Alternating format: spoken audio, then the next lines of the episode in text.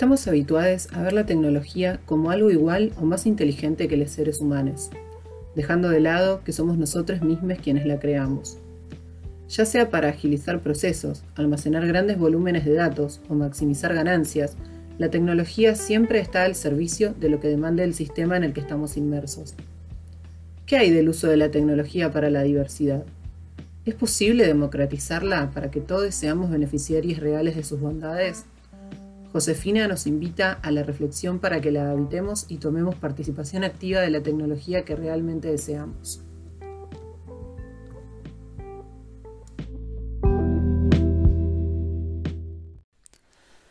Bueno, ¿por qué sistemas?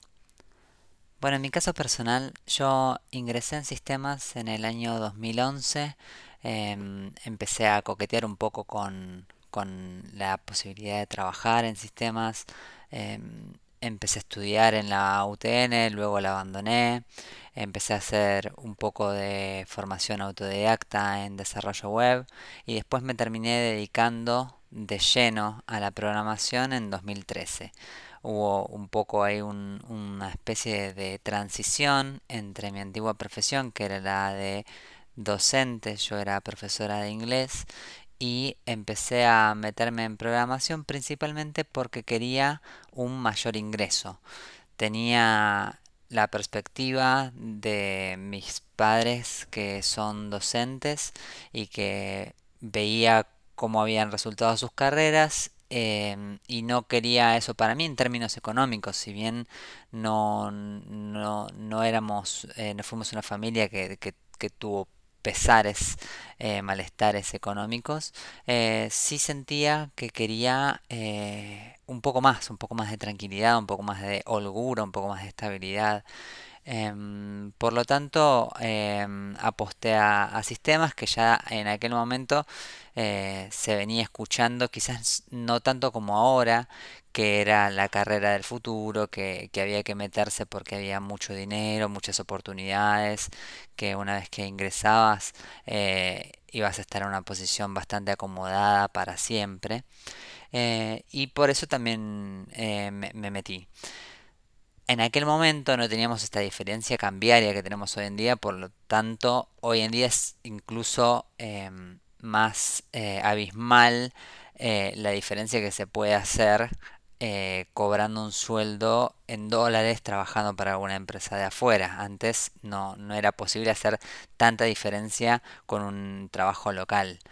Em, pero de cualquier manera siempre, eh, siempre fue algo tentador, siempre se, se vendieron las carreras de sistemas como algo que te catapultaba hacia un mejor estilo de vida, un mejor estándar de vida.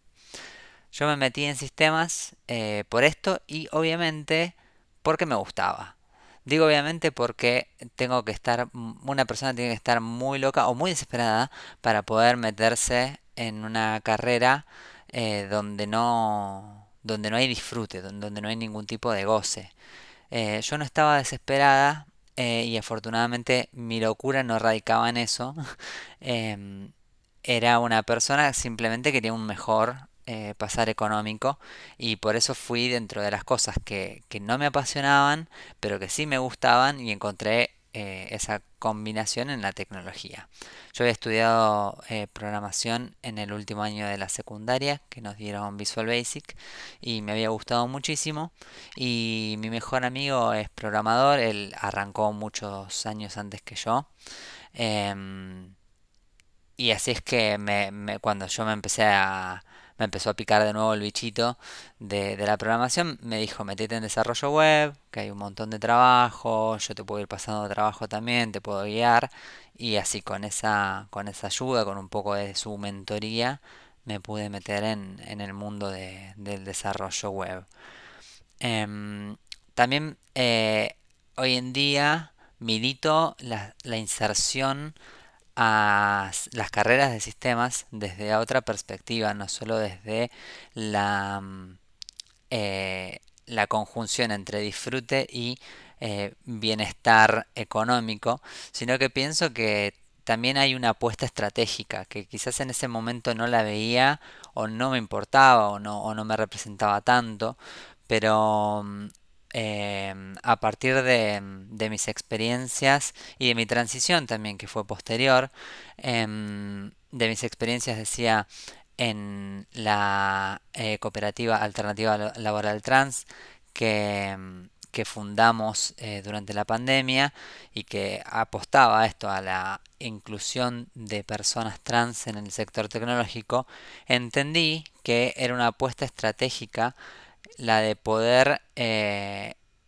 facilitar esos puestos de trabajo, eh, habilitar esos puestos de trabajo para una comunidad que em, históricamente ha recibido el rechazo en, en, el mercado laboral formal y también en instituciones educativas. Es una población la nuestra donde los títulos eh, secundarios no abundan, los terciarios mucho menos, universitarios ni hablar.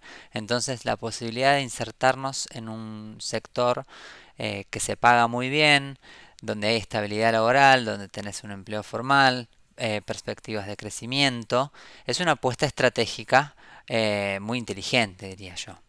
Y al mismo tiempo, la, la carrera de sistemas te permite dedicarte al rubro que vos quieras, aplicarte en el rubro de tu interés, ya que no hay industria, no hay sector que no esté atravesada, atravesado por la tecnología.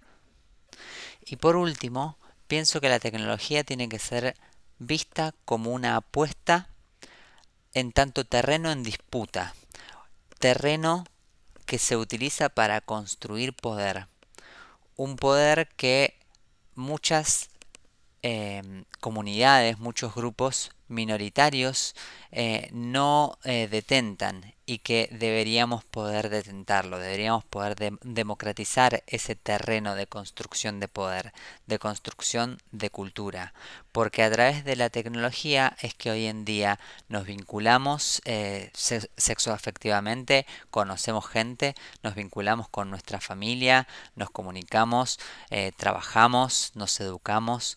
Em, hacemos nuestras compras, mantenemos nuestra economía. A través de la tecnología prácticamente hoy en día hacemos todo. Entonces, ya que la tecnología está tan inmiscuida en nuestras actividades, deberíamos em, ser conscientes de que esa producción, esos medios tecnológicos de los que disponemos, están siendo producidos por un sector eh, de, la, de la población donde no todas las personas tenemos representación y acceso. Entonces, em, yo planteo la necesidad de una construcción eh, tecnológica disidente, donde distintas em, personas, distintas minorías, distintos grupos étnicos, comunidades, podamos acceder a esa producción de tecnología y no ya desde una apuesta diversa de una empresa que entiende la tecnología eh, como una, un producto a ser vendido y que por tanto utiliza eh, la diversidad como una, un medio para hacer productos más eh, inclusivos, más innovadores y que provean a su empresa con un mayor rédito económico, sino pensar a la tecnología como un espacio liberador y un espacio eh, donde podemos encontrar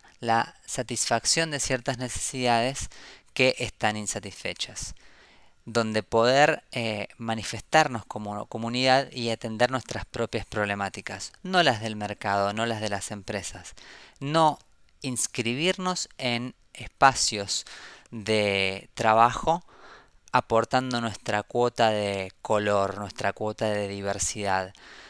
Porque entiendo que cuando eso pasa, que bienvenido sea que nuevas personas em, de, grupos que antes eran excluidos puedan insertarse en espacios de trabajo y empezar a formar parte de, ese ecosistema tecnológico. Si bien eso es lo que hoy en día pasa, entiendo que se produce un proceso de dilución cultural donde nuestros aportes están puestos a disposición de un objetivo que es exógeno. En cambio, lo que pienso que sería ideal sería que nuestra, eh, nuestras manos puedan estar al servicio de nuestros propios intereses y no de intereses que no nos representan. Dentro de la comunidad trans, por ejemplo, tenemos muchísimas necesidades que nadie las está escuchando. Y nadie probablemente las escuche salvo nosotros mismos. Em, y por eso es que nosotros tenemos que tener el conocimiento técnico como para poder generar esa soberanía de producción tecnológica, esa soberanía en la cual escuchemos nuestras necesidades, produzcamos los medios para poder satisfacerlas y las implementemos. Por eso es que pienso en la tecnología no solo como eh, hacía eh, en, el inicio de mi carrera, como simplemente una, una eh, carrera que me puede brindar un mejor pasar económico, sino que pienso en la tecnología como una construcción colectiva de un futuro mejor. ¿Tiene la gente que elegir sistemas? ¿Todos debemos aprender a programar? Bueno, yo pienso que no todo el mundo debe elegir sistemas como carrera, ni que todos debemos aprender a programar, pero sí me parece que es fundamental que todos tengamos un entendimiento más profundo de cómo es el vínculo de la especie humana con las computadoras, de qué forma funciona el pensamiento computacional y de qué forma incide en la producción de dispositivos, de hábitos y de cultura en la sociedad de hoy en día todo está movido a través de la tecnología. No podemos eh, pensar que es una materia oscura eh, de la cual nunca vamos a tomar conocimiento y que no importa porque funciona bien de por sí. Y tampoco podemos pensar eh, en la antítesis de esa idea que está todo mal, que todo lo que viene de la tecnología está mal, que los algoritmos eh, solo existen para perjudicarnos, que la inteligencia artificial eh, eh, produce resultados que son misóginos, que son discriminadores. Em, tenemos que pensar que todos esos, esos resultados son contingencias, son em, producto de la situación actual de eh, la forma en la que producimos tecnología, de la que nuestra especie humana está produciendo tecnología. Pero no es la única forma posible. Es como si juzgáramos a un cuchillo diciendo que es eh, una herramienta del mal porque hay gente que utiliza un cuchillo para herir a otras personas. Pero un cuchillo yo también lo puedo usar para cortar la comida y nutrirme y nutrir a mis seres queridos. Lo puedo utilizar para trabajar sin herir a nadie. Entonces, no es que la tecnología es buena o mala, sino puede eh, utilizarse para fines bondadosos, benéficos o para fines eh, maléficos o que traigan algún perjuicio para alguna comunidad o grupo. Tenemos entonces que tomar conciencia de, la forma en la cual podemos producir tecnología del lado bueno. Tenemos que tratar de ser conscientes de cómo funciona esa tecnología y por qué si la tecnología está utilizándose en perjuicio del bienestar económico, social eh, o ecológico del planeta, cómo podemos hacer para revertir esa situación. Porque siempre hay intereses de por medio. Intereses. alguien está. Em, alguien está recibiendo alguna ganancia, algún beneficio de la devastación en la cual se está, a la cual se está sometiendo nuestro planeta.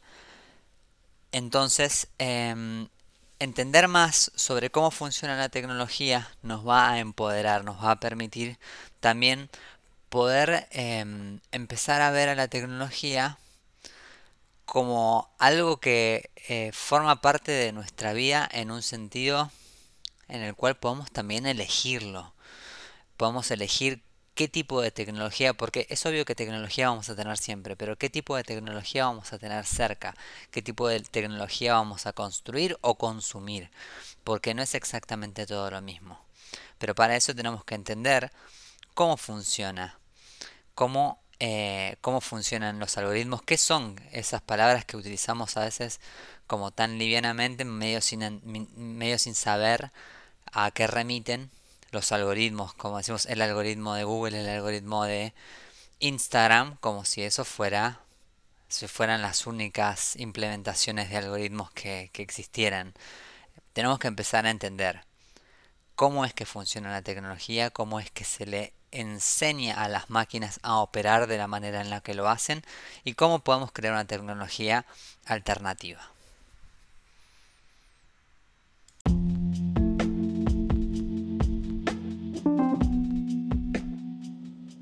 Esto fue No hay sistema, un podcast hecho con amor por las de sistemas. En locución estuvo Débora. Producción y títulos Vir. Guión Maru. Ilustraciones de Martínez Capola. Si te interesa colaborar, puedes escribirnos a nuestras redes y seguirnos a arroba las de sistemas en Twitter, Instagram, Facebook y YouTube.